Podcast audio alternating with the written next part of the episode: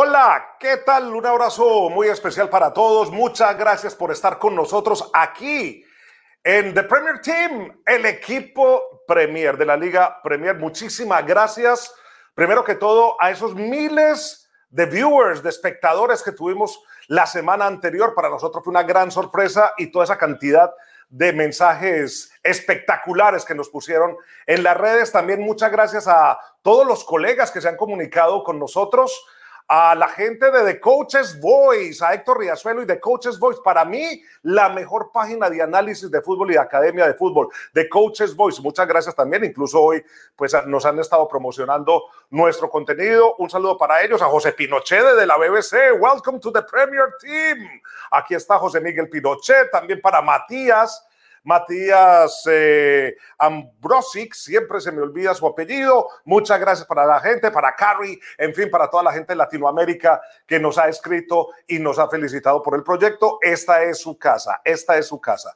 Y te recordamos a todos que pueden seguirnos a través de Twitter en este momento, a través de Periscope, a través de YouTube también en el canal, a través de Instagram, de Facebook y también a partir de hoy eh, tendremos el podcast de una vez disponible en Spotify de Premier Team. Para los que no nos pueden ver, sino que nos pueden escuchar, el link está allí en Spotify. Y todo lo que ustedes nos quieran comentar con el hashtag Premier Team, hashtag Premier Team en las cuentas de las redes sociales. Muchísimas gracias, muchísimas gracias a todos ustedes. Vamos a hablar de la Premier. Tenemos unos invitados de lujo. Tenemos un hombre que pasó por la Premier League y nos va a ayudar a hablar de un tema. Vamos a tener al traductor oficial de la Premier League para conocer más. Vamos a tener un partido de lujo. Vamos a tener el partido entre Chelsea y West Ham. Acá lo vamos a tener con todos ustedes y también vamos a recordarles a ustedes el perfil de un gran hombre como fue Gerard Houllier, que partió esta semana el ex de el Liverpool, el ex entrenador de Liverpool con el que consiguió muchísimos títulos. Es decir, un programa llenísimo, llenísimo, llenísimo de datos. Pero antes de todo esto, vamos a hablar de cómo se jugó la fecha esta semana, para que ustedes lo sepan, porque hubo fecha de entre semana, partidos que arrojaron también unos resultados muy sorprendentes, unos triunfos pues muy apretados algunos, pero otros muy destacados. Wolves le ganó 2 a 1 al Chelsea, como lo ven ustedes, en una sorpresa. Manchester City y West Bromwich Albion empataron 1 a 1. Quedó al final Pep Guardiola bastante molesto con el partido. Arsenal empató con Southampton, Leicester 0, Everton 2. Ganó el equipo de Carlo Ancelotti, le ganó al Leicester una gran demostración de juego colectivo del equipo. Leeds le ganó 5-2 al Newcastle, lo barrió. El Fulham empató 0-0 con el Brighton. Liverpool le ganó 2-1 al Tottenham en un partido que terminó de rafe entre Klopp y Mourinho, como cosa rara. Yo me corro un poquitico para acá, no, para el otro lado, porque me están viendo, es un pedacito nomás. El Fulham y el Brighton empataron 0 a 0. Como les decía a ustedes, Liverpool 2-1 eh, con el Tottenham. Terminó muy molesto José Mourinho. Le dijo a Klopp que había ganado el mejor equipo en la cancha. West Ham 1, Crystal Palace 1, Aston Villa 0, Burnley 0 y Sheffield United le hizo un partido muy bueno al comienzo al Manchester United, luego el United lo pudo dominar y volvió a sufrir al final el equipo de Solskjaer y terminó el compromiso al final tres goles por dos. ¿Cómo queda la tabla de posiciones? ¿Cómo queda el resultado? Aquí está el medallero. ¿Cómo están las posiciones en este momento? El líder es el Liverpool el líder es el Liverpool con 28 puntos. Luego sigue el Tottenham con 25. Luego el Southampton con 24. Leicester con 24. Everton con 23. Manchester United con 23. Chelsea con 22. El West Ham con 21, Manchester City con 20, Wolves con 20, Aston Villa 19 en la segunda parte de la tabla, Crystal Palace con 18, Leeds con 17, Newcastle con 17, Arsenal con 14, Brighton con 11, Burnley con 10, Fulham con 9, West Bromwich Albion con 7 y Sheffield United con 1. Sheffield United con 1 en la cola, en la cola de esta Premier League, algo que es preocupante. Pero bueno, vamos a hablar de esto precisamente y lo vamos a hablar también con un invitado que tenemos de lujo, un invitado que nos ha regalado, regalado unos minutos a pesar que está de vacaciones.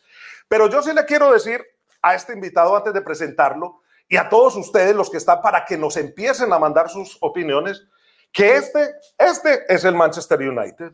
Este es el Manchester United. Este es el Manchester United. Es una montaña rusa. Una montaña rusa. Me voy a correr un poquitico más para que lo vean. Vean. Así está. ¿Por qué? Porque arrancó en esta montaña rusa subiendo. Perdieron al comienzo de temporada, en septiembre, perdieron con el Villa y el Crystal Palace y le ganaron al Brighton. Pero luego, al menos, tomaron un poquitico de vuelo, pero le volvieron a perder. Cayeron estrepitosamente 6 a 1 con los Spurs. Inmediatamente se recuperaron y trituraron al Newcastle, lo volvieron pedacitos y le ganaron al PSG y golearon al Leipzig en la Champions. Todo el mundo creía que ya este iba a ser el Manchester United. Comenzó noviembre y perdió con Arsenal. Comenzó noviembre y perdió con el Estambul. Le ganaron a Everton y al West Bromwich Albion, el equipo de nuestro invitado, y después golearon al Estambul y le volvieron y, volvieron a ganar. Y ya en diciembre perdieron con el PSG, es decir, que ya empezaron a tomar esta curvita y otra vez para abajo, fueron eliminados de la Champions, empataron con el, eh, con el City y le ganaron al Sheffield. Es decir, es una montaña rusa, para arriba y para abajo, para arriba y para abajo, para arriba y para abajo.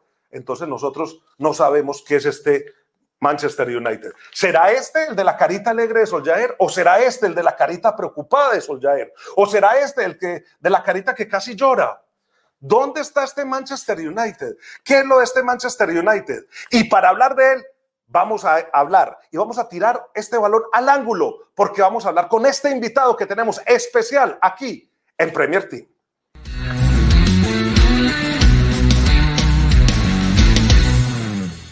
Don Diego Lugano, ¿qué más, hombre? ¿Cómo vas? ¿Me escuchás ahí? Ahora sí te escucho. Ahora sí. ¿Cómo estás, hombre? ¿Cómo te va? ¿Cómo estás? Un placer, un placer hablar con ustedes. No, muchas gracias, muchas gracias. Me acuerdo por allá, aguantando frío, a veces que fui hasta Hawthorne a verlo jugar a ese West Bromwich Albion, en el cual estabas tú con Claudio Jacob, ¿te acuerdas? En el medio campo, el sonriente Claudio Jacob. Sí, sí, sí, me acuerdo, me acuerdo muy bien porque fue, este, bueno, fue mi único, mi único año a la Premier. Este, yo llegué a la Premier con 34 años. Era como un gusto que me quedara en mi carrera.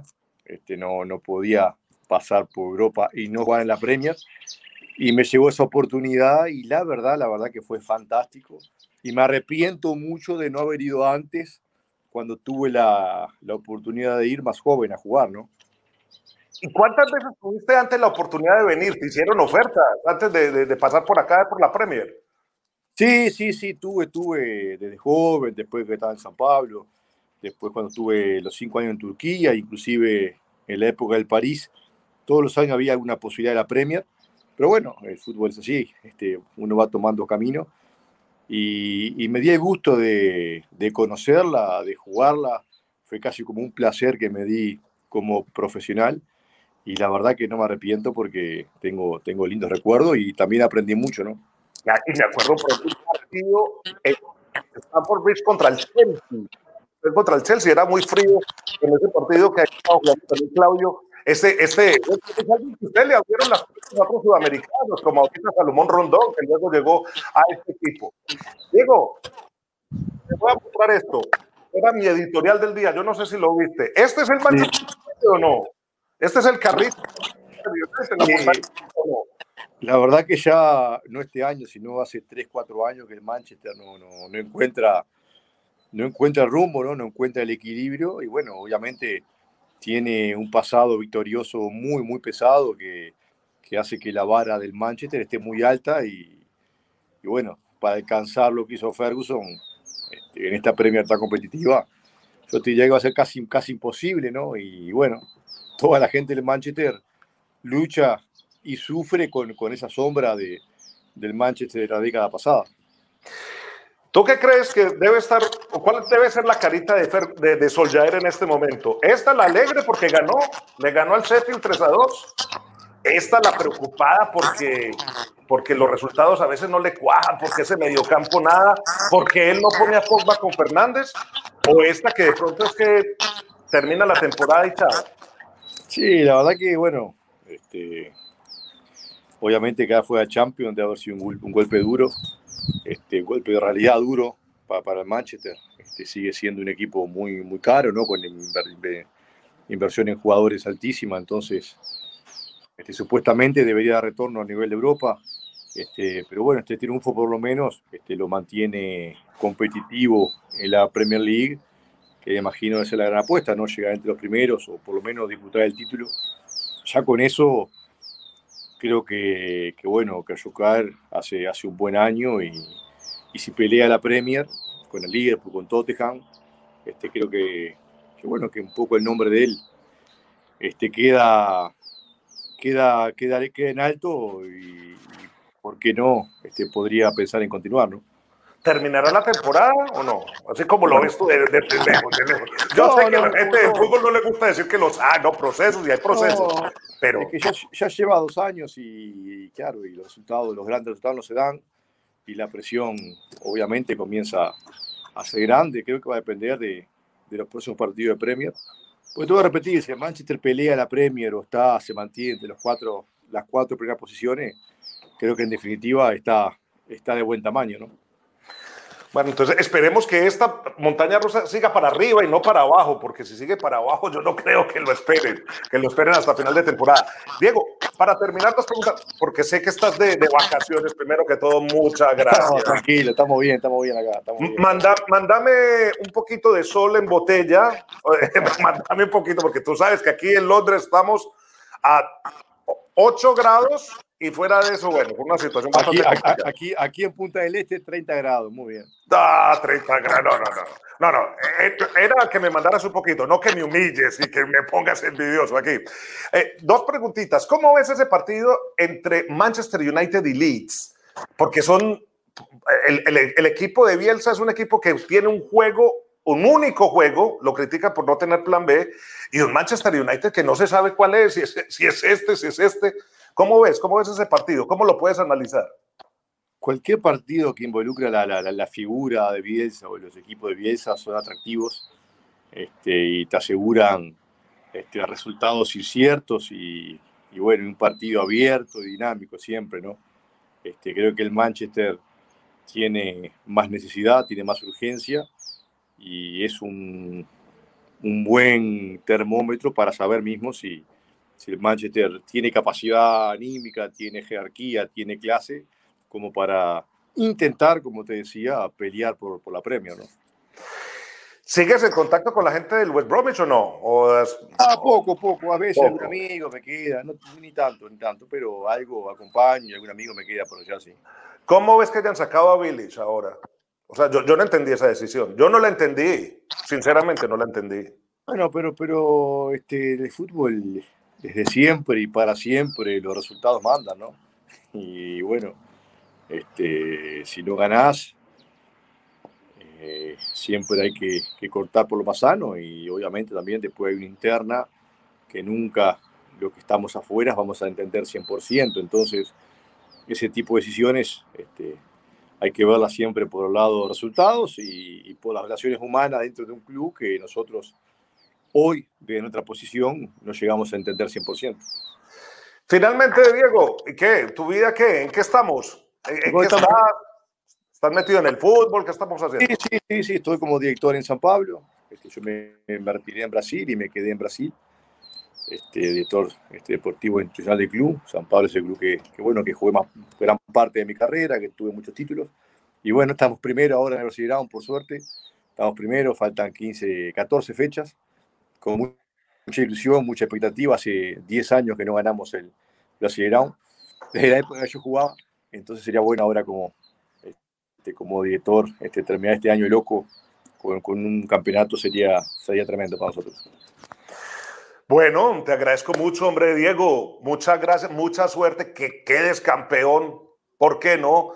Y te extrañamos por acá en la Premier, te extrañamos por acá en Londres, muchísimo, muchísimo, de verdad. Gente como tú, así, tranquila, pero sobre todo responsable, son los que necesitamos por aquí. Gran, gran abrazo, gran abrazo. Y el Brasileirão, yo digo siempre que después de la Premier son los torneos más parejos y más lindos del mundo, porque hay 10, 12 equipos grandes que compiten por ser campeón, en ninguna otra parte del mundo es igual. Entonces el Brasileirão creo que de ganarlo nuevamente tiene casi un gustito como una Premier League por lo grande e importante que es ¿no? la, la cantidad de equipos que hay.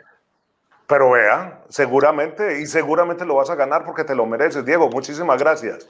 Muchísimas gracias por estar con nosotros aquí en Premier Team. Un abrazo muy especial. Ahí está, pues, nada más ni nada menos que don Diego Lugano, el director del Sao Paulo, hombre que jugó en el West Bromwich Albion, estando con nosotros acá en Premier Team. Voy a saludar a doña Cindy. Voy a saludar a doña Cindy. ¿Dónde estará doña Cindy? ¿Dónde estará mi compañera de viaje? Doña Cindy López, no Cindy Loper, porque me decían que si era Cindy Loper. ¿Cómo estás, Cindy? ¿Cómo te va? Luis, Fer, ¿cómo estás? Un saludo muy especial para ti, para todos los, los que ya están conectados con nosotros a través de las diferentes plataformas, en YouTube, en Instagram, en Twitter. Eh, realmente la ola de la Premier y la ola de la Premier Team está haciendo de la suya. Yo te tengo ya muchos saludos. Está por ahí Ricardo Andrés, eh, que nos escribe a través de YouTube preguntando por, por Salo Rondón. También saludos de Sergio Chávez eh, y saludos también de Rodrigo ahí a través de YouTube. Así que, bueno, sigan comentando. Hay una encuesta también que tiene que ver con esta editorial de Luis Fer. así que, bueno, a participar y a seguir conectados. Bueno, eso sí es verdad, es verdad. A ver, recuérdale por favor a la gente por dónde puede participar, por dónde ellos pueden empezar a participar para que nos sigan mandando y, eh, sus eh, preguntas y además para que participen en la encuesta, porque tenemos ya una encuesta en la cuenta de Twitter, en arroba Luis Ferpo. Sí, señor. Manchester United es una montaña rusa y si sigue así, ¿cómo quedará? ¿Quedará entre los primeros cuatro? ¿Quedará quinto, sexto? ¿O quedará por fuera de las copas europeas? Sí, señor, a través de Luis Ferpo, ahí en, en Twitter, en la cuenta oficial de Luis Fernando Restrepo, van a poder participar. Cuatro opciones, muy sencillitas. ¿Cómo va a quedar el Manchester después de toda esta montaña rusa de la Premier en la que está? Entre los cuatro primeros, entre quinto o sexto o fuera de las copas. Ahí pueden participar con la encuesta en YouTube, aquí en el chat en vivo, si están viendo la transmisión. Y por el contrario, si están en Facebook, no se preocupen que ahí vamos a estar eh, también leyendo los comentarios a lo largo del programa. Así es, así es, así es, doña Cindy. Bueno, vamos a ponernos un poco en materia y vamos a seguir adelante. Qué buen invitado. Muchas gracias a todos los muchachos de producción. Muchas gracias a todos ustedes. Vamos a ponernos en materia y vamos a hablar también de otro partido. Yo me imagino que también habrá más preguntas de allí, Cindy. Y por supuesto, tenemos eh, la... tenemos, se, disparó esto, tranquilos. Bueno, ¿tenemos qué? Tenemos, bueno, otro de los partidos del fin de semana, eh, y obviamente involucra a toda la audiencia colombiana que nos está escribiendo en este momento, que tiene que ver con James Rodríguez y el encuentro contra el Arsenal. Sabemos que no va a estar, pero sí nos preguntan mucho acerca de este compromiso, Luis Fer. Sí, claro. A propósito de este partido entre el Everton y el Arsenal, hay muchas noticias. A ver, hoy estuvimos en la rueda de prensa de don Carlo Ancelotti. Dice que James no se ha recuperado, que James no va, que James lo prefiere guardar eh, y no arriesgarlo. Yo le pregunté por qué no está jugando y por qué se está demorando tanto su regreso, que ya lleva tres partidos ausentes. Su respuesta fue, pues no sé, a mí me dio la sensación, algo escriba, dice que son tres partidos porque están jugando cada tres días, pero si vamos a hacer y hacer las cuentas bien, pues ya lleva dos semanas completas por fuera James Rodríguez. Entonces, eh, eh, a ver si de pronto me puede sacar Germán, sácamelo de la mitad porque estoy quedando completamente cortado. Entonces, James, eh, está, James Rodríguez está quedando por fuera eh, durante ya tres partidos, está incluso también dando mucha ventaja en el minutaje de juego y juega cada tres días, pero es que ya llevas dos semanas ausente, James Rodríguez, y el equipo ha ganado los dos últimos partidos sin él. Eso fue lo que dijo Carlo Ancelotti, dijo que, pues, que el jugador está, está todavía recuperándose del problema en la pantorrilla, eso es lo que ha dicho últimamente. Por parte del Arsenal hay también un clima bastante enrarecido. ¿Por qué? Porque eh, ha dicho hoy eh, lo dijo Arteta, que es el peor momento o el momento más, eh, ¿cómo lo podemos decir?, más delicado que ha vivido el Arsenal en toda su historia, porque no tiene los aficionados, porque el equipo en las arcas pues no está dando eh, muchísimo, muchísimo producto, porque no hay aficionados, porque están reestructurando todo el equipo, toda la estructura del equipo la están eh, tratando de mover y él dice que esto ha, haciendo, ha, hecho temblar todos los cimientos. Lo que sí es claro es que es el peor comienzo del Arsenal desde hace muchísimo tiempo y que ya algunos están pidiendo la cabeza de Mikel Arteta. O sea que eh, entre los dos, para este partido, Cindy, sale favorito el Everton. Incluso las casas de apuestas están dándolo como favorito, pagan 13 a 10, el Arsenal 2 a 1 y los tres puntos, eh, perdón, lo dan como favorito 13 a 10 al Everton. Dan como favorito, como ganador, tan solo pagan 2 a 1 y los tres, eh, por los tres puntos. Y el empate lo están pagando 12 a 5. Reitero, Everton como favorito, el Arsenal no lo dan como favorito, pagan más 2 a 1 como favorito, eh, como eh, ganador, es decir, que no es tan favorito para el partido y el empate pagan 12 a 5. Eso es lo que están poniendo las casas de apuestas. Y bueno, en las casas de apuestas y en las redes hay una pregunta con respecto a eso, Luis Fernando. Rodrigo Castillo nos consulta si qué es que James Rodríguez y sea, digamos, un factor decisivo para el mal desempeño del Everton. Le preguntaron lo mismo a Ancelotti hoy. Le preguntaron que si, pues que llevaba dos partidos ausentes James y que llevaba dos triunfos. Que si esto no era precisamente porque no estuviese James. La respuesta de Ancelotti fue que no solamente por James pasa toda la defensa del equipo, que es eh, todo el conjunto como bloque el que tiene que defender y que no, quiere, no tiene nada que ver la participación de James.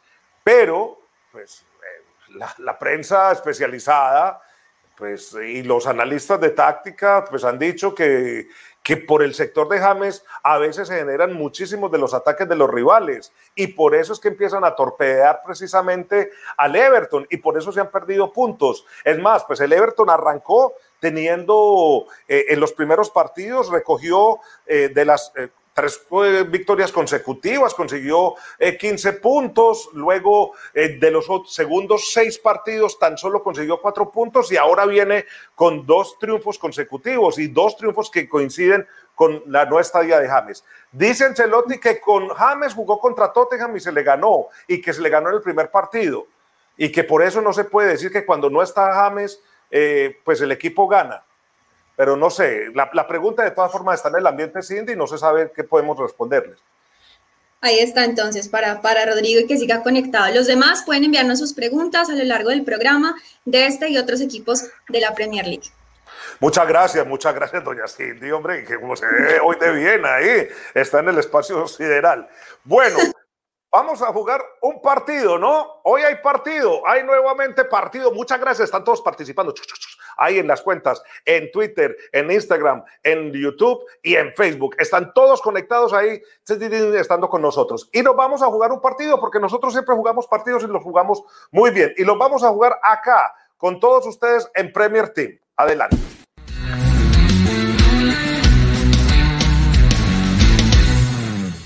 Bueno, aquí está el partido. Se juega este fin de semana el Chelsea contra el West No, este fin de semana no, el lunes. Les va a tocar esperar hasta el lunes, ¿no? A ustedes. Y tenemos a un representante precisamente de West Ham y un representante de Chelsea. Y este es el partido. Tenemos a Juan Pedro de Perú West Ham. ¿Qué tal, Juan? ¿Cómo te va? Hola, ¿qué tal? Muchas gracias por la invitación. No, muchas gracias por venir, hombre, y por ponerse esa de los martillos, ¿no? Hincha del West Ham, ¿desde cuándo y por qué? A ver, en el 2013 me comenzó a interesar mucho el West Ham porque hay una película muy buena que se llama Hooligans y te habla de la historia de, los hinchas del West Ham.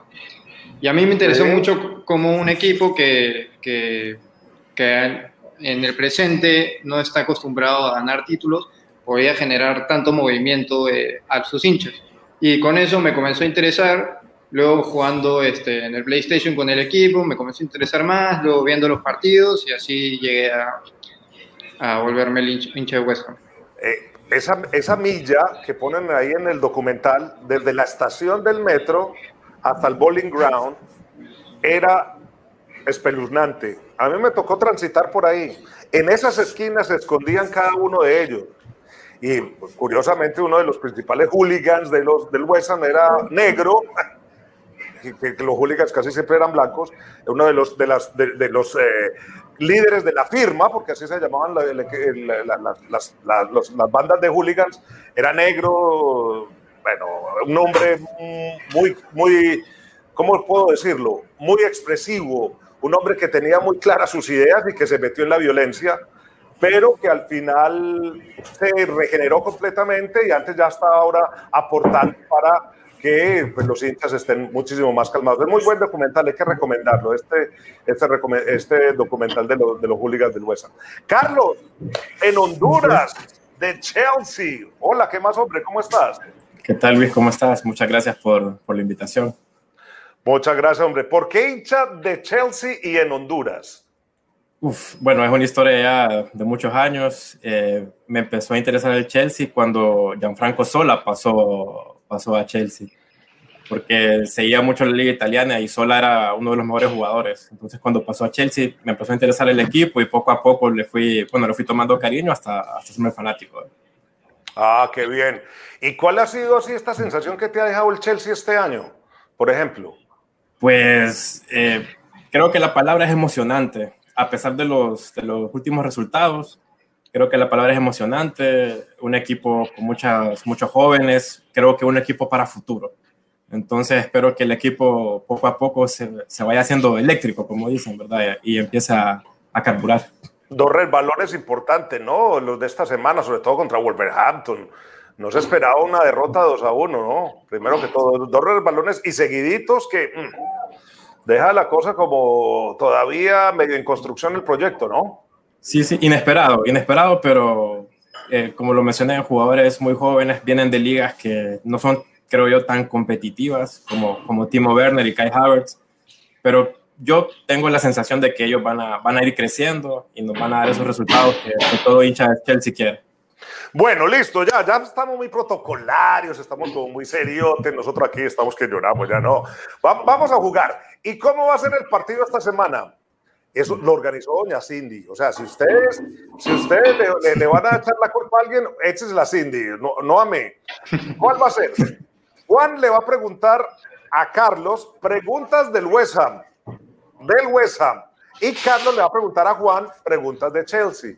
Y el que acierte más gana el partido. Es decir, que el que acierte más conoce más de la Premier League, no solamente de su club. ¿Listo? ¿Va, para eso o no? ¿Sí, muchachones?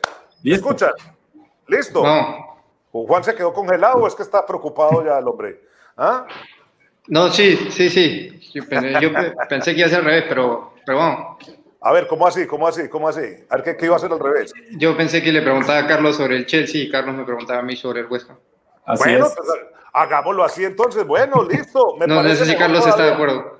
Sí, sí, de acuerdo. Así, así me dijeron a Entonces, Carlos le pregunta a Juan y Juan le pregunta a Carlos. Vamos a comenzar entonces. Este es el micrófono con el que se narran los partidos de la Premier. ¿Ya lo, han visto? ¿Usted lo han visto? Sí, sí, sí. Lo, el no, Este lo tengo yo también acá cuando me tocaba narrar. Y vamos a comenzar. Entonces, Juan le comienza preguntando a Carlos y lo vamos a, vamos a hacer así como usted lo dijeron. Me gusta más, doña Cindy, me gusta más así. Listo, Juan, vamos, arranque usted, pregúntele a Carlos. Señoras y señores. ¿En qué año se fundó el club? En el 10 de marzo de 1905. Esa está bien. ¿Saben, ¿Saben por qué? Eso, punto. Y se fundó en un pub que se llama eh, que queda al frente de Stanford Bridge, The Butchers, de Butchers Arms, creo que. Porque allí, bueno, después les contaré esta historia del Chelsea es fascinante. Listo, Carlos, ahora le pregunta a Juan, va 1 a 0. Ok, mi pregunta es, ¿qué es jugador y leyenda de Chelsea fue entrenador de West Ham? Eh... Señoras y señores, piensa Juan. Uh, ataque de Carlos. Va a entrar al área. Difícil, difícil, difícil. Señoras y señores, Entra Drogba y cabezazo, gol, gol, gol, gol, gol de Carlos, gol de Carlos, 1 a 0, 1 ¿Te, podría, te podría decir que el jugador salió de... No, no, a ver, eso, a ver, ¿cuál es la respuesta? ¿Cuál es la respuesta, Carlos? La, la respuesta es Gianfranco Sola. Gianfranco Sola, estuvimos hablando de Gianfranco Sola, claro, Gianfranco, que pasó por allá por el West por el Bowling Ground. Qué buen estadio era ese, hombre, lástima que... Muy bueno, en el 2016 ya para el Estadio Olímpico. por allí, Juan? ¿Fue, ¿Fue al Bowling Ground alguna vez? No. No, yo, no, no, no. Nunca he podido ir a Inglaterra. Me gustaría Ah, mucho. Lamentablemente ya, ya no se puede ir a ese estadio, pero igual me, me, quedé, me quedé pendiente de ir al Olímpico. Era bonito, bonito. Después hablamos de historia. Listo, a ver, Juan, vamos a ver si ah, podemos sacarla. Eh, bueno, ¿cuántos títulos de la FA Cup tiene el Chelsea? FA Cup, 8 FA Cup. Ocho. 8 F Cup, 2, 1, eh, dos, eh, va 2-0, 2-0, 2-0, Sí. 2-0 hasta ahora el marcador. Carlos está atropellando a Juan, lo va ganando. A ver, Carlos, adelante. Bueno, mi siguiente pregunta es, ¿qué exjugador de West Ham ganó el famoso triplete? Liga, Copia y Champions League y con qué equipo lo logró? A ver, repitamos la pregunta, Carlos. Repitamos la pregunta, por favor. ¿Qué exjugador de West Ham ganó el famoso triplete en Europa, verdad? La Liga, la Copa del País y la Champions League y con qué equipo? Eh, me inclino a decir que Señoras y señores, Mm, tan difícil, ¿sabes? Este. No te podría. La verdad, no sé la respuesta. Me inclino por alguno que pasó por, por el United de repente. O.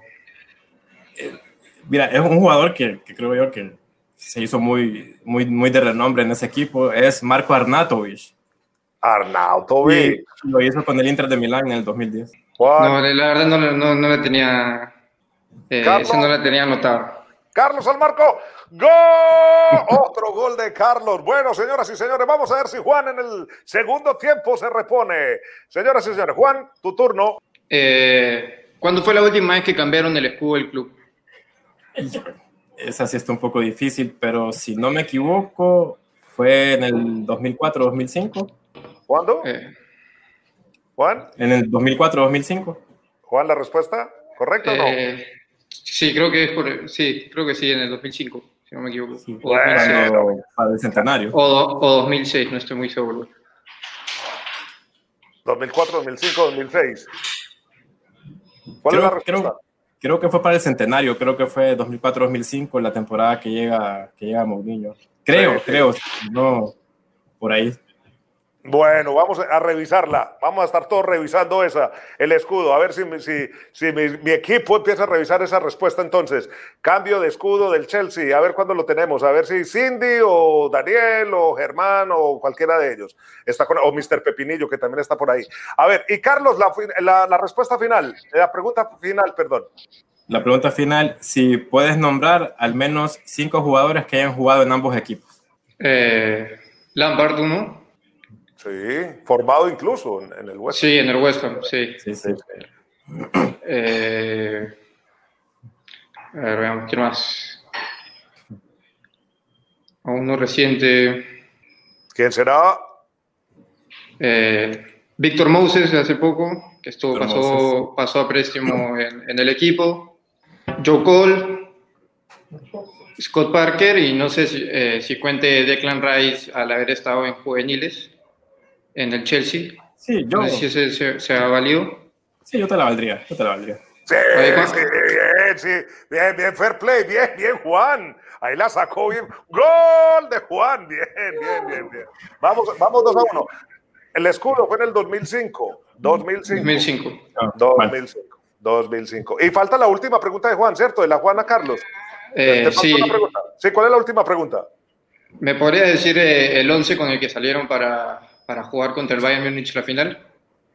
El 11, eh, Peter Sech, Ashley Cole, David Luiz, Gary Cahill, eh, eh, Bosimwa, eh, Maludá, Kalou, eh, Ryan Bertrand, Drogba, Juan Mata, y creo que me falta uno, creo que me falta uno. Eh, eh, Mikel, Ahí creo que ya los dije todos, creo que Sí, sí, creo que son todos.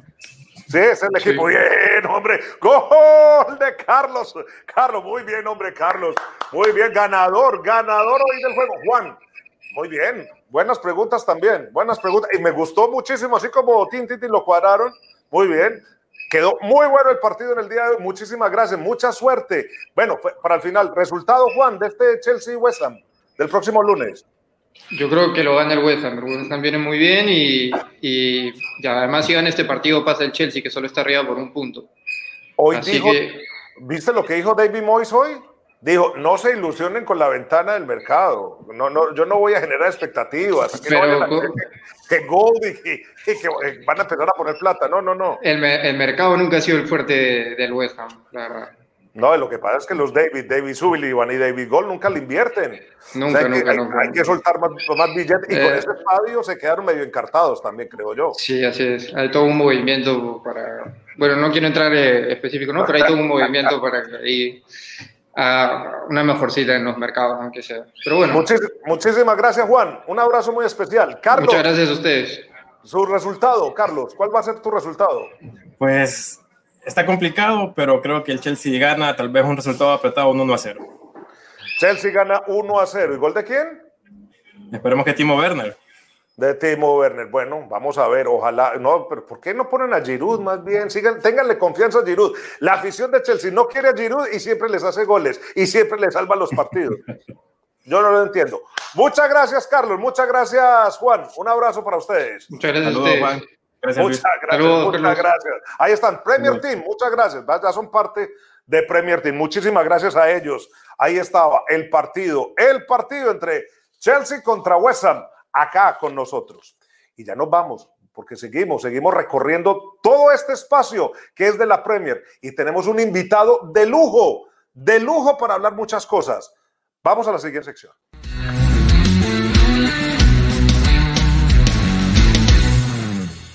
Don Phil Dickinson, ¿qué tal? Muy buenas noches. ¿Cómo estás? Estás, estás muteado, Phil. Si le puedes eh, habilitar el, el, micrófono.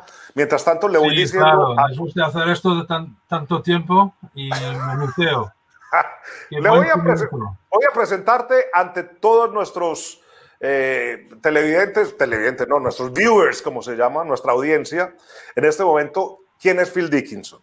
Phil Dickinson se puede decir que es el traductor cuasi oficial de la Premier. Toda estrella que pasa, que viene hablando español y otros idiomas, pasa por Phil Dickinson en sus presentaciones. Cuando hay partidos de Champions de equipos españoles, ¿quién está? Phil Dickinson. Y vean esto, al lado de quién estuvo Phil Dickinson en una de las más importantes ruedas de prensa que ha que han existido acá en el Reino Unido. Nada más ni nada menos que con este personaje y con un tema muy polémico. Veámoslo. Veamos. You're a proud Argentinian. I can only imagine if you were in the position of being in a World Cup quarter-final and you lost to a hand goal, what your response would be. Can you understand the reaction of Terry Butcher in some manner? Regresando al tema de, de, de hermano, eh, eres un argentino muy orgulloso. Eh, si, por ejemplo, hubieras perdido un cuarto de final de, de un mundial por un gol que, que, fue mano, ¿qué sería? ¿Puedes entender un poco, comprender un poco la actitud de, que, que tiene Bucci en estos, estos, momentos? ¿O cómo sentiría usted?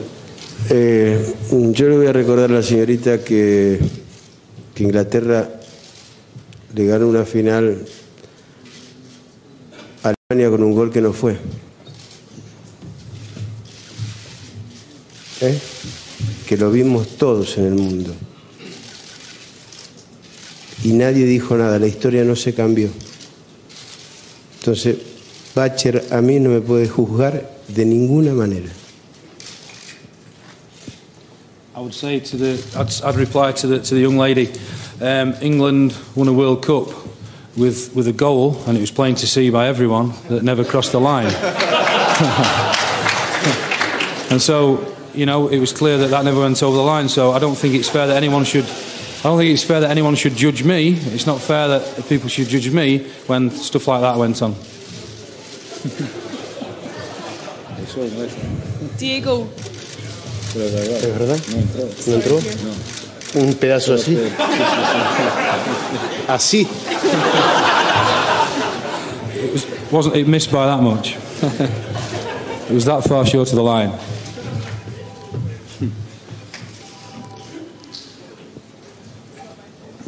Lo que, lo que pasa es que no había, no había repeticiones en ese momento.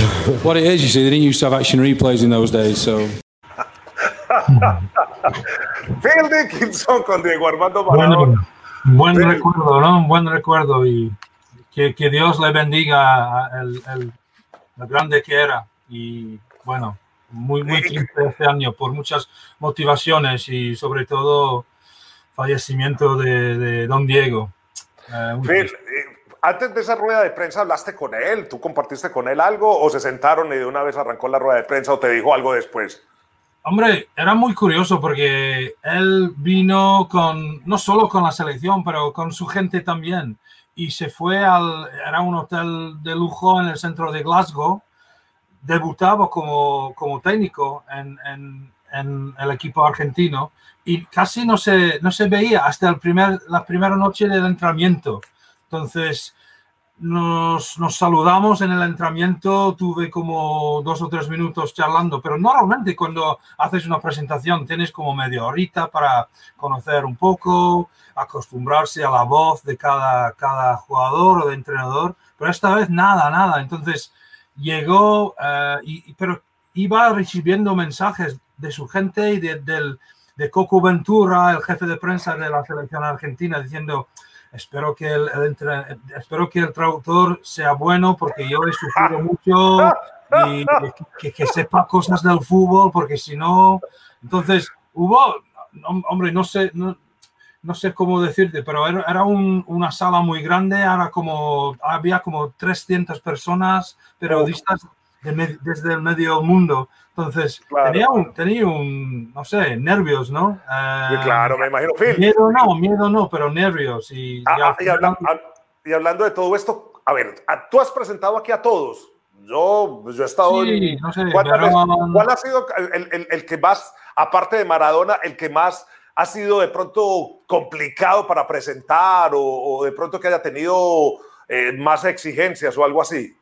Hombre, normalmente no tienen tantas exigencias. la- los jugadores son muy sencillos y lo digo de, de- de- buena, fe, ¿no? ¿no? No montan nada. Normalmente van, son muy profesionales y no es la primera presentación que han hecho en su carrera. Entonces, normalmente las cosas van, bastante sencillo. Lo que son complicados son los chequeos médicos, porque si, por ejemplo, estás esperando en un club para que eh, el jugador reci- recibe su chequeo médico o, o si hasta el punto de, de- de firmar que en un club puedes estar media jornada esperando.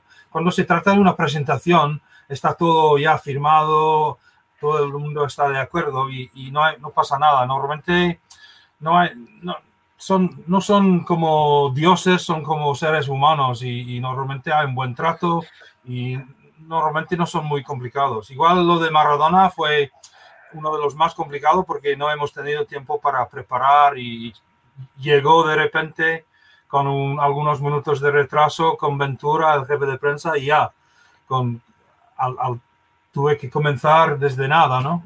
Claro. ¿Cuál ha sido el, el- el técnico o el jugador que te ha descrestado a ti, que tú lo ves y te dices, uh, este hombre es inteligente, este hombre, qué soltura, este hombre puede triunfar aquí? ¿Cuál ha sido el que más te ha impactado? Porque vuelvo y lo digo a todos los que nos están viendo, por al lado de Phil han estado todos, todos, Bueno. incluso, incluso muchas veces eh, van, hay gente que habla inglés, pero él les traduce a español. ¿Quién ha sido el que más te ha descrestado? Bueno, tiene que ser Marcelo Bielsa, porque he tenido varias oportunidades de traducirle. La primera vez, selección argentina, antes del Mundial de Japón, Corea, y jugaron un amistoso en Gales en febrero. Hubo un frío tremendo y además no, no paró de llover durante tres o cuatro días. Y Bielsa había traído gente del sub-20 para hacer como sparring, como vosotros decís, ¿no? Para, Sí. para trabajar y era, no solo era un amistoso, era un, casi una semana para, para- para- de práctica, ¿no? De, de entrenar para practicar para el mundial que, que iba a llegar dentro de cuatro o cinco meses nada más. Entonces, él se enojó mucho porque estábamos con la gente de la Federación Galesa buscando un sitio donde entrenar porque tuvieron que compartir con la selección de rugby la parte eh, cubierta y no le dejaba. Entonces, una vez paramos, paramos una vez en, un, en, en los campos de un colegio privado y ha visto, mira, hay, hay césped verde, sin barro, sin nada, se puede jugar ahí. Y yo he dicho, hombre, es- es- señor, es un, es privado, pero se fue al maestro de pidiendo que la selección argentina pudiera, Pudiera ahí, pero claro, la, la- el de la federación ha dicho que no, no se puede y tal. Al final encontraron el Cardiff para entrenar un par de noches, pero Claro. no, no era perfecto. Pero en cuanto a, bueno, ya, ya se ve de- de- yo creo que era la cuarta, el cuarto encuentro con él. Había trabajado con él en su época en el Bilbao, en el Athletic Club de Bilbao, eh, aparte de la primera vez en, en Ah, ok. Argentina. Y esto de Leeds duró como una hora y siete minutos. No, no Upa. sé. no- Y te tocaba, te tocaba- de 10 minutos, pero con Claro, él y- y toda la claro. Ferguson, 10 minutos, 10 minutos. Bueno, y a Ferguson hay que traducirle del escocés al inglés porque a veces no se le entiende. Primero, sí. Sí, sí. Phil, Primero eh, al, al- al inglés, sí. una pregunta. A ti siempre, o sea, tú recibes los latinoamericanos cuando llegan, ¿no? Tú eres como el primer, la primera cara del club cuando Sí. llegan ellos, ¿cierto? Sí, Ah, tú- en un pasado mucho más, porque siempre en el chequeo médico, hasta que cuando firman con los, con los representantes y los oficiales y directivos del club. Ahora Pero te- menos, te- porque vienen con todo, mu- mucha gente habla español, pero hace 10 años no había mucha gente en los clubes que hablaban español, ni francés, ni nada. Te puedo preguntar algo por, por esto que pasó con, con Cavani, por ejemplo. A ver, voy a decir algo. En Latinoamérica se utiliza la palabra afrodescendiente para hablar de, de la gente, pues, eh, eh, pero aquí en Inglaterra se, se, se denomina la gente de raza negra black people, ¿no? Es una gente negra, Sí. ¿no? Black people. Sí. En Latinoamérica, negro, negro se utiliza en otro contexto, muchas veces cariñoso, muchas veces eh, pues, eh, entre, entre amistades. Y ves que estás ahora, ahora con lo de Cavani, se armó el rollo y lo sancionaron. Ya está esperando en la sanción, pues, que, que se le, eh, ya le dicen que sí, que es culpable y se está esperando la sanción. ¿A ellos se les explica, a los jugadores o no? Eso no se les explica.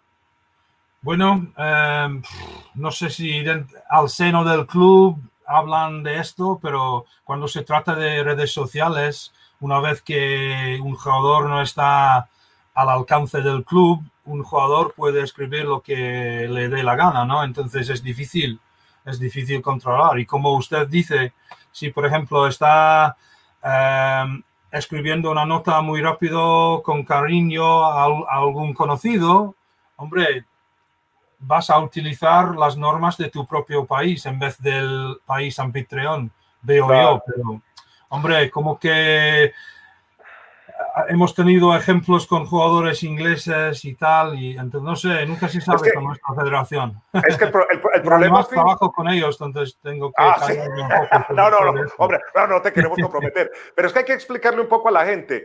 Lo que pasa es que en inglés se le puede decir a una persona de raza negra que pertenece al Black People. Por ejemplo, a mí el Servicio de Salud me pregunta, ¿usted qué clasificación racial se pone? Black, Black, Asian, Latin, entonces, no, sí, no hay problema. Pero es cuando se utiliza la palabra en español, se utiliza en inglés, ahí es cuando es ofensiva.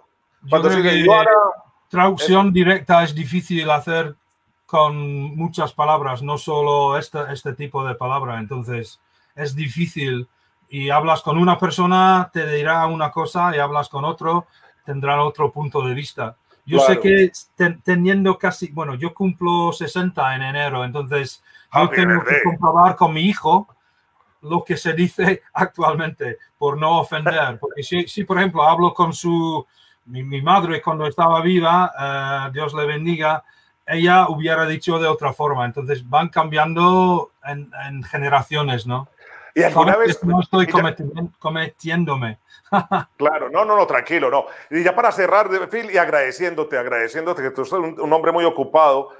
No, no, todo el ¿cuál? tiempo que quieras, pero veo que hay, hay público que están dejando el programa por mi uh, intervención. No, no. no, hombre, para nada. No, para decirte, ¿ha habido alguna rueda de prensa precisamente, precisamente que hayas malinterpretado una palabra y que de pronto eso cambie el contexto y que hayas dicho después, uy, ¿qué pasó aquí? Porque es que es muy complicado tu trabajo. Es Estar, muy complicado, pero nunca, todos no, hablan nunca. en su jerga. No, no, nunca, nunca. Cero, bueno, eso verdad, está... cierto. Respuesta no, sí. aburrida, pero no, globalmente no, ninguna polémica, gracias a Dios, nunca, nunca he fallado tanto. Igual en, en una cara a cara, una vez con el también fallecido em, José, José Reyes en el Arsenal. Tenía un acento del sur, de, de, de, un pueblo al lado de, Sevilla, que resultó muy, muy difícil. Y menos mal que, que, no salió en directo, porque tuvo que llamar a su representante para decir, mira, la, la santa de su pueblo, ¿cómo se llamó? Porque yo he grabado y, 25 veces y no lo, no lo cojo.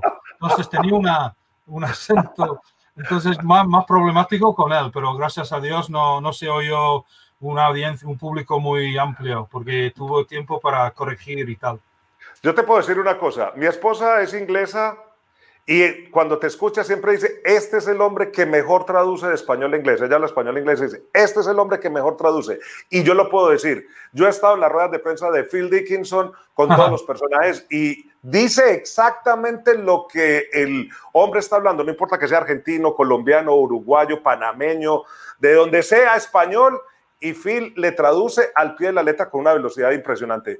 Phil, bueno, qué placer. Gracias, Thank you very much indeed. You're welcome. Thank you very much. gracias, Phil.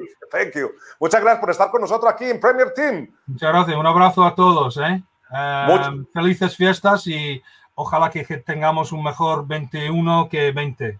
Sí, no, que este 20 se vaya rápido. Chao, chao. Sí. Muchas gracias, Phil. Thank you very much. Un See gusto. you soon. Chao, chao, chao. Hasta luego. Phil Dickinson con nosotros acá, acá en Premier Team. Es un personaje. Es el mejor traductor de la Premier. Con él han estado todos, absolutamente todos los que vienen y hablan a gran nivel. Doña Cindy, Cindy. Luis Fernando. ¿Cómo vamos? ¿Cómo estamos? ¿Cómo va la Sorprendida, qué gran invitado, Luis Fernando. No, Bill Dickinson. Es todo un personaje. sí, de hecho, Jonathan de Ortiz nos escribe ahí a través de YouTube y nos está diciendo que Excelente entrevista, que nunca había visto tales declaraciones. Un abrazo, Jonathan, eh, tan sorprendido como muchos de nuestros seguidores que se conectan ahí a través de las redes sociales. Muchísimas gracias, muchísimas gracias a Jonathan. Bueno, ¿qué más? ¿Por dónde vamos? ¿Para, qué, ¿Para dónde vamos, Cindy? ¿Qué dices? A ver, te quiero ver. Bueno, yo tengo de entrada lo de cómo vamos con la encuesta, si te parece.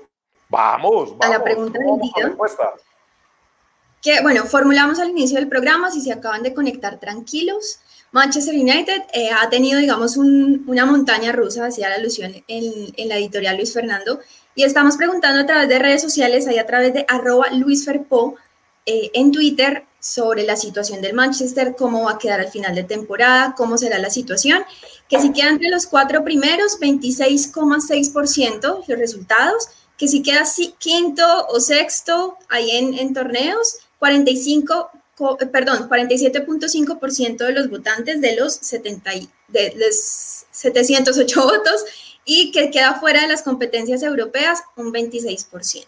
Así va la encuesta, bastante movida en Twitter.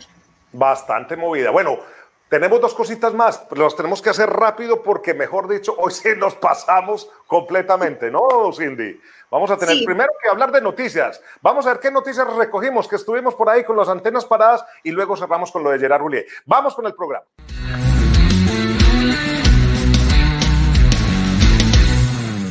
Bueno, bueno, pero no, no me saque a Cindy. Eh, German, vuélvame a poner a Cindy para que hablemos los dos de las noticias. ¿Qué noticias has recogido tú? ¿Qué has estado mirando? ¿Qué has estado con las antenas así, sacando noticias por todos lados? Por ejemplo, se fue Village, el hombre del el West Bromwich Albion, que ya hablábamos con Lugano, y llegó Sam Allardyce, llegó al equipo del West Bromwich. ¿Qué más tenemos? Bueno, los, los efectos de todo lo que fue la premiación ayer en el de que de hecho estuviste haciendo la transmisión, eh, nos dejó dos premios importantes en Inglaterra, que uno, bueno, fue el gol de, de Son con el Tottenham ahí en diciembre del 2019, un golazo elegido eh, como el premio, se lleva el premio Puskas, que recordemos es un premio reciente, el primero en ganarlo fue, fue Cristiano Ronaldo ahí con este gol de frente al Porto en la Champions que conquistó con el United. Y bueno, a medida que incluso James estuvo también, eh, se lleva el premio eh, Son del Tottenham. Una celebración especial en redes sociales por si la quieren mirar ahí en las redes del Tottenham. Y punto dos, bueno, Jürgen Klopp, que es el, fue elegido como el mejor técnico, bastante controvertido. De hecho, su reacción de entrada junto con la de Bielsa fue, fue de sorpresa. dos de las noticias que nos deja esta semana bastante eh, activa. En bueno, aquí les, voy a poner, les voy a poner otra noticia. Esta, la de, la de Club, que la recoge el Daily Mail. Bueno, en deporte sí, en lo otro no sé tanto. Pero Club está furioso, furioso porque aquí tan solo permiten tres cambios y rechazaron completamente lo de los cinco. Ahora se van a poder hacer los cambios por eh, contusiones cerebrales, por golpes en la cabeza, sí se van a poder hacer los cambios, pero nada, no llegaron a un acuerdo para que se pusiera el campeonato de la Premier League como en Europa con los cinco cambios. Eso es algo que todavía siguen en discusión. Me preguntan en las redes indie de eh, Salomón Rondón al Wolverhampton, ¿no? Me, dicen que preguntan mucho. sí, están, preguntando mucho por él. Por, por Les voy a decir lo que, lo que sé. El West Bromwich Albion está desesperado, perdón, el Wolverhampton, Wolverhampton está desesperado buscando número 9. Sí, están buscando número 9. También están preguntando por Origi al Liverpool a ver si lo sueltan. Están buscando 9 alrededor. Y Salomón Rondón, a través de su agente, pues él siempre ha expresado que quiere regresar a la Premier. Es decir, que contactos hay. El caso es que todavía no se sabe si se pueden concretar o no. Pero contactos hay porque está el, Wolverhampton buscando un centro delantero en el mercado. Y está Origi, está eh, Salomón y se están hablando de otros centros delanteros. Incluso se llegó a hablar en algún momento que incluso si Giroud sale del Chelsea podría recalar en el Wolverhampton, aunque se necesita es un delantero de mayor velocidad como sería Salomón Rondón. O sea que vamos a ver, esta noticia, la noticia está en desarrollo. ¿Hay alguna otra pregunta por allí? Eh, no, más saludos, Luis Fer. Tenemos a José Peña, que, bueno, opina sobre el Manchester United, que quedará en la sexta, en la sexta casilla, y sí es puntual. Da claramente dice en la sexta posición. Y en, a través de Twitter, un bueno, saludos desde Chile también, que nos están, nos están leyendo en este momento y una opinión bastante interesante de Edgar Montaño. Acá déjame acomodamos esto para leerla bien.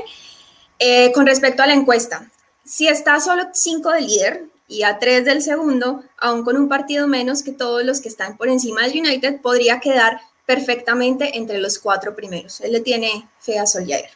Bueno, ahí están las opiniones.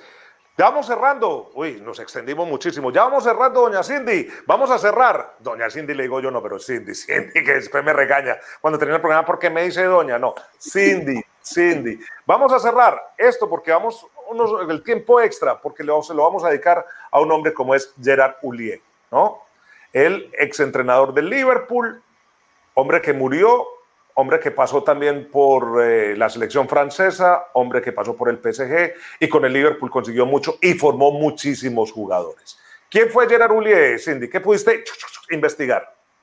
Bueno, hay varios datos que tenemos por encima sobre este. Eh, bueno, entraría para hacer un gran contexto de lo que significó su carrera para Gerard, fue un poco, eh, hace parte de ese, de, esa, de ese combo de, de técnicos que triunfaron, pero que no fueron grandes futbolistas. Eso como un factor. Segundo, bueno, eh, con el PSG tiene su primer título, eh, conquistó la liga en el año 1986.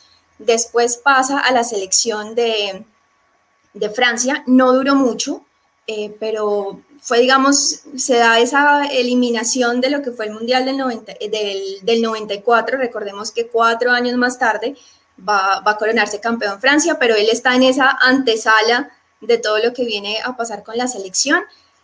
Pero hay un dato interesante con lo que pasó en las inferiores y es que estuvo o que hizo parte de esa formación de jugadores como Enrique. De hecho, eh, Enrique publica un mensaje precioso eh, para, para, el que fuera su técnico y también David Trezeguet. Recordemos el, impacto y todo lo que han tenido a lo largo de la historia estos dos jugadores en la selección de Francia. Así que con la sub-21, con las inferiores les fue muy bien. Sin duda, su llegada ahí en el año 1998, el mismo justamente en que Francia se corona campeón del mundo, eh, llega a Liverpool.